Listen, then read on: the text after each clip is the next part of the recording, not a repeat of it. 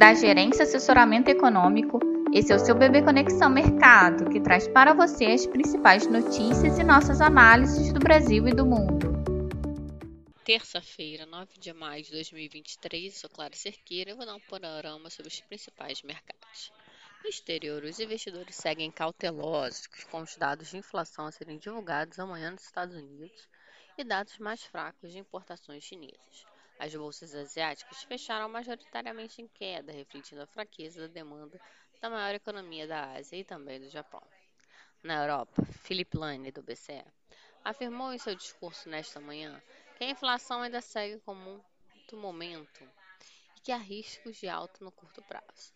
Nos Estados Unidos, os investidores seguem corrigindo seus apostas para o CPI de amanhã, com os rendimentos dos Treasuries de dois anos acumulando três dias de altas consecutivas. Para hoje, a expectativa é de que o movimento de queda verificado antes da abertura do mercado persista, com o patamar das yields situando-se ao redor de 4% nesse vértice. O ambiente de cautela deve levar as bolsas a uma queda acompanhando os mercados mundiais. A dinâmica também faz com que o dólar se valorize frente aos pares emergentes. Já as commodities recuam frente às evidências da atividade econômica mais prática na China. Então, para o dia, esperamos uma alta para o dólar, tanto ante os principais quanto os emergentes, taxa dos treasuries em queda, bolsas em queda e commodities em queda.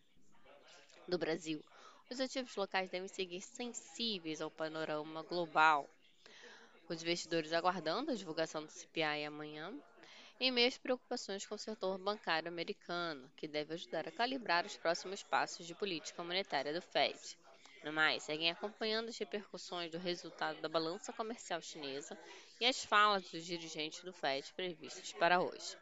No fronte interno, os agentes devem continuar monitorando as discussões referentes ao arcabouço fiscal na Câmara.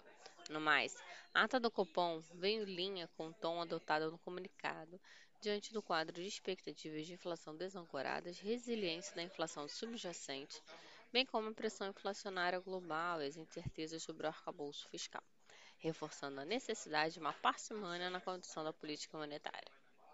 Assim, alinhado ao viés observado no ambiente externo, somado às incertezas que pairam no campo doméstico, esperamos que o Ibovespa se desvalorize e o dólar se fortaleça frente ao real.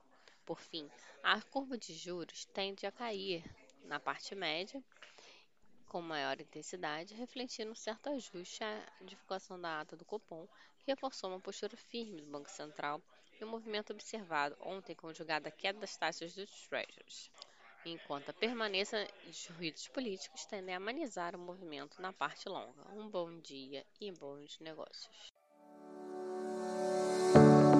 Por fim, Lembramos que essas informações refletem somente expectativas e por isso a instituição não se responsabiliza por eventuais perdas financeiras.